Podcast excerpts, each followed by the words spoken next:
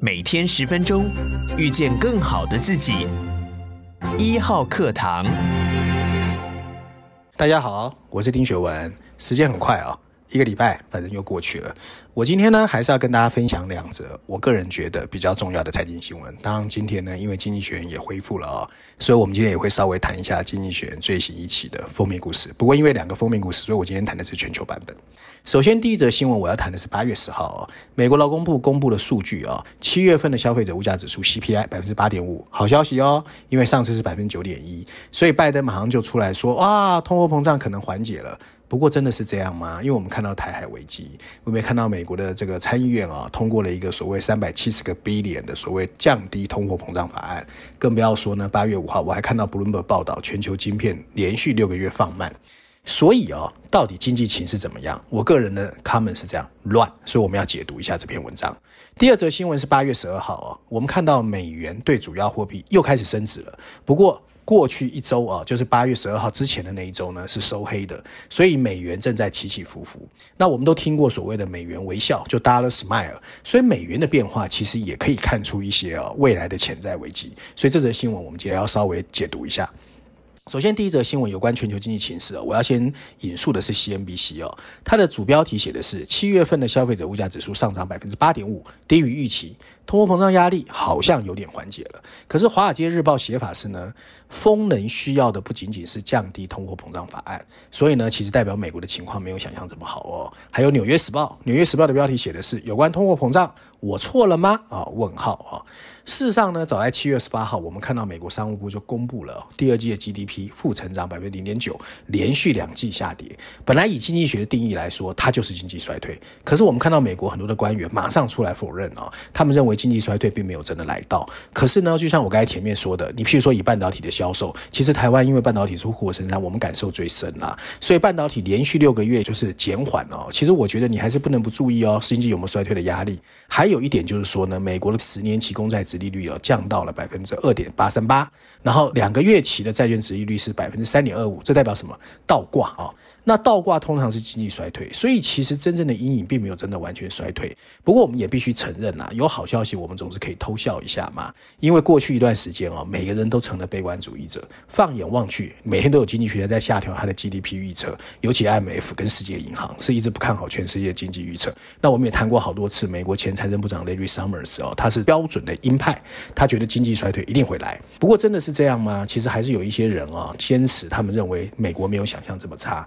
其中呢，美国财政部长耶伦在七月二十八号，就是所谓的 CPI 公布之后，他马上就说，虽然 GDP 连续两季下跌，但是他并不觉得美国有经济衰退。眼尖的人注意到哦，白宫网站公布了一个谈论经济衰退的文章，里面推翻了过去认为两季 GDP 负成长就是经济衰退，他强调要看真实的经济活动。果不其然，八月五号，美国劳工部公布七月份的这个。就业市场状况，哎，很好，不但失业率降到了百分之三点五。还新增了五十二万多个就业机会，所以呢，看起来真的是乱七八糟。那这个世界呢，现阶段确实非常的可笑，鹰派跟鸽派各说各话。有的人说一定会经济衰退，有的人说啊不会啊，美国开始慢慢起来了。那最有趣的是哦，前诺贝尔经济学奖得主哦，Krugman 在《纽约时报》的专栏又开始说话了。他说哦，现在整个经济状况就是一个格格不入的经济现象。他在经济领域这么久，从来没有碰到现在。不同的地方诉说着迥然不同的故事，但另外一方面，美国也从来没有遭遇过现在经历的种种震撼哦。从 COVID-19 到现在没有不见，还有诡异的疫后复苏，甚至不要讲俄乌战争跟所谓的中国封城。所以现在你去追踪所谓的经济指标，越来越不灵光。那我的感觉是什么？我觉得现在这个状况哦，真的没有人说得准，因为经济数据的分歧太大。你用正面去看也可以，你用负面去看也可以。你要当鹰派，OK；你要当鸽派，也没有人说错。不过呢，还是有一些好消息啦。我个人看到，因为我觉得经济衰退在过去哦，其实权值最重的是资本支出。可是最近我个人有去看到 S M P Dow Jones Index 哦，有分析美国企业第二季的财报，其实里面包括了 Alphabet 啊，就 Google 的母公司，甚至通用汽车第二季的资本支出都暴增哦。另外呢，按照经济学人的估计，现在呢，美国的富裕家庭它有三兆美元的超额储蓄，还有呢，人们对自己未来的财务状况非常有信心，所以呢，其实现阶段确实没有被打到死啊。不过呢，经济学家现在面临的大量错综复杂的数据哦，我们还是不要忘记一个古老的教训：经济衰退很难被发现。那在经济好的时候，你都很难预测到；那经济不好，尤其在这两年半更难预测。所以呢，现阶段呢，我们只要记住，通货膨胀还是存在的，到底会不会加速升高，可能是一个观察的重点。可是 FED 跟各国央行，我觉得还是不能够稍微放松。那拉回台湾哦，八月十二号，我也看到行政院的主计处哦，公布下修哦，下修今年的 GDP 增长到百分之三点七六，本来是百分之三点九以上的，而且预测二零二三年的经济成长率还会下修到百分之三点零五。不过我不知道是不是刻意的哦，他把 CPI 调整为百分之二点九二，比百分之三低，好像看起来台湾的状况没有想象的这么差。不过呢，我也看到中研院的院士哦，现在是美国圣路易华盛顿大学的经济学教授王平哦，他就直接说，台湾有一些东西是失真的，因为台湾的 CPI 没有反映，包括什么房租。还有个人拥有的房产，所以他觉得 CPI 其实没有那么低。那另外呢，他也特别强调，央行绝对要独立啦，不要把自己搞成国营企业，其实是对不起台湾人民的。那现阶段呢，首先呢，全球高通货膨胀，需求真的有放慢，所以对于出口产业当然有影响。那台湾很多是出口产业的。另外呢，两岸风波再起，中国大陆突然大规模禁止台湾的某些产品，我希望不要越演越烈，因为台湾其实还蛮依赖中国的。那更重要是我谈过好几次，护国神山半导体其实压力越来越大哦。你看，所谓的 Chip Four 也好，欧盟也好，日本也好，美国也好，都在抢这一块，所以台湾真的要赶快有对策哦。那我是建议哦，我最近看到日本为了因应所谓的高龄化跟少子化，我们这两天也看到嘛，台湾的这个很多大学招不到学生，所以呢，其实台湾确实面临老龄化的问题。所以日本有提出一个 Society 五点零哦，那力图搭配五 G 跟 AIoT 这些技术，开发下世代技术跟各种应用。我觉得这个方向是对的，台湾也需要这样做。你不能一直舍不得呃。把硬体跟代工制造做一些转型，那年轻人的未来怎么办啊？所以我觉得我们现在需要果断的改变经济思维，还有经济结构。以产业结构来说呢，高比例的硬体制造应该要转向以软体服务为主的一些应用。其实早就是产业政策应该放进去的一步，你不要一直舍不得！你不能说护国神山，护国神山，护国神山有一天也会变呐。那事实上，把资源重新配置来发展软体服务，才是打造经济韧性最重要的一环。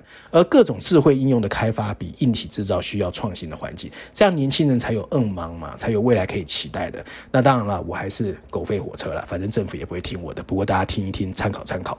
那第二则新闻有关美元的，我第一个要引述的是 CNBC，CNBC 的标题写的是美国通货膨胀的数据低于预期，美元下跌。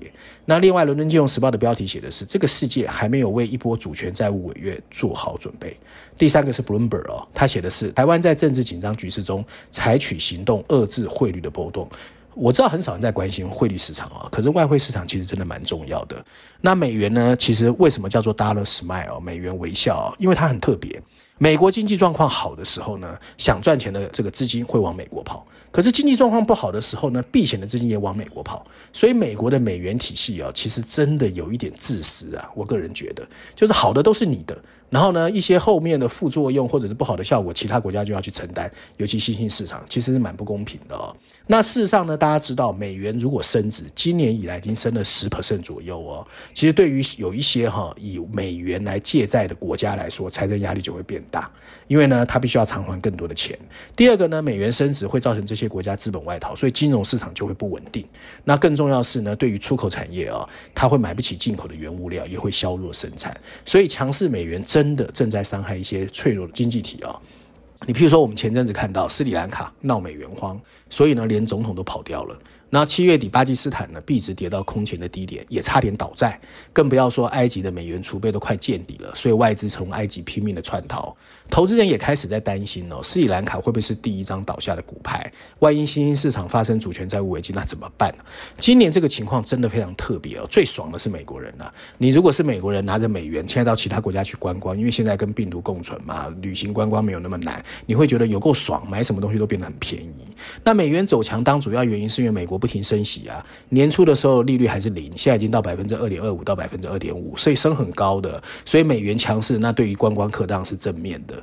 那美国联准会呢，到现在还在升息啊，我们看到最新一波呢是三码，所以这个继续升息呢，就更多的资金往美国走，它就会继续升息。可是美元越强，对其他国家来说压力真的很大。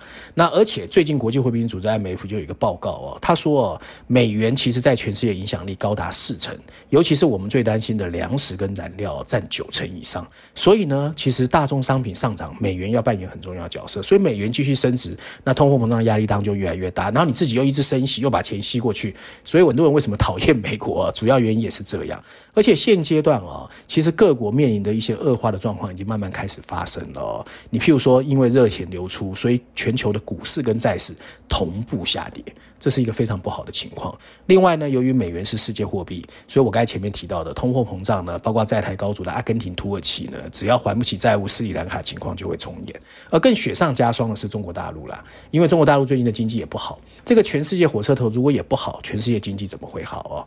那回头看台湾呢，反正一定要看一下台湾新台币哦，对美元的汇率，今年过去的六个月贬值了百分之七，其实已经是历年同期的最差了。八月一号一度失守三十元，很多人说九月之后一定会跌破三十美元。然后今年的 CPI 年增率已经连续四个月超过百分之三哦，所以呢，其实大家都在看央行你到底要怎么办哦。那最简单的方法当然是像欧洲央行一样，你台湾也跟着升息嘛。不过我们最近看到台湾好像不大敢升，那到底原因是什么？各种批评都有，我也不好。反正就是央行自己的决策嘛。但是美元如果继续升息，台美的利差会扩大，新台币一定会进一步贬值，那输入型通货膨胀的压力就来了。那日本呢？他拒绝升息是因为他说啊，那我不升息，我的出口产业会变强。台湾其实不能 copy 这个啦，因为你要靠这个的话，时代其实已经不一样。那另外，我最近还看到中研院的院士哦，李怡婷和王平就主张，台湾应该效法美国。提升央行的独立性、透明度，还有旧责任哦。当前台湾央行，很多人认为它很像国营事业，因为它受到国营事业工作考核办法。啊，的去考核，还有还要注重年度盈余，所以有一些决策就有各种批评啊。那在这两个院士看来，如果央行可以更独立，愿意跟民众说真正的数据，让我们看到真正的通货膨胀、资金流向，台湾有什么问题，那台湾才能够做好心理准备嘛。其实不要低估台湾人的智慧啊。那另外呢，我今天要推荐一下夏季双周刊之后好不容易再出的一个经济学的封面故事。其实这一期有两个封面故事啊，我今天要讲的是全球版本的封面故事，因为跟台湾有关哦。如果大家有看到这一期的封面设计哦，基本上是八月五号中国的央视试出的一段中国的东部战区战机座舱内的照片，然后飞行员呢从座舱内在看台湾的海岸线跟中央山脉。那封面右上角写两个英文大字 “Target Taiwan”，目标台湾。其实十五个月前，大家如果还记得，经济学人也曾经把台湾做成一个雷达下面的阴影，然后中国跟美国的战机正在接近哦，没想到十五个月后，中国的飞机离我们越来越近。我们台湾人觉得还好啦，不过我知道全世界其实非常紧张哦，这是一个非常诡异的现象。那在这个版本故事的封面文章里面啊，经济学认为美国众议院院长裴洛西哦访问台湾引发的危机，其实凸显了现在两岸其实非常脆弱。事实上，从一九九六年的对峙以来，美国、中国跟台湾都已经变化得非常大了，尤其中国现在慢慢在露出牙齿。这个世界到底会不会发生战争？我没有资格讲。不过，我们确实要用不同的态度去看这件事，因为这在一定程度上反映了过去半个世纪的惊人变化。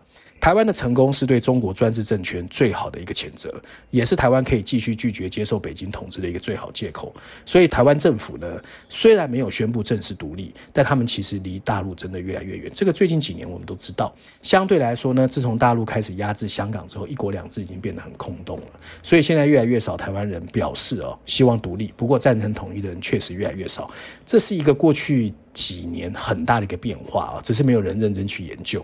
那经济学人当在文章最后还是呼吁美国啦，他的主要对象还是美国，他是西方媒体嘛，他呼吁美国应该避免采取某些哦没有意义的行动，把台湾驻华盛顿代表处改名字啊，其实还不如通过一个贸易协定哦。那战争不是不可以避免，习近平现在最在意还是把权力拉住，所以呢，俄乌战争给了我们一个教训，那就是呢，发生战争没有人会受益的啦，尤其老百姓受伤最重。你比如说最近宣布。好像是什么要恢复义务兵了，我想很多年轻的男孩子一定气得要死啊！那美国和台湾现在其实没有必要去证明中国的入侵会失败，更应该做的是说服中国稍安勿躁。总而言之，我还是希望不要发生战争了，因为发生战争其实没有人受益，两岸的和平得之不易。怎么样重新找到一个好的平衡点？我想这是要靠政府的智慧，当然也不是我一个人可以有什么建议的。以上就今天我想跟大家分享有关过去一周全世界重要的财经新闻，希望大家喜欢。那最后呢，我也想跟大家呼吁一下啊，如果大家喜欢我的节目或觉得内容其实还不错听，麻烦大家给一号课堂按个赞哈。我想大家的支持就是我继续努力的动力。我们下礼拜见。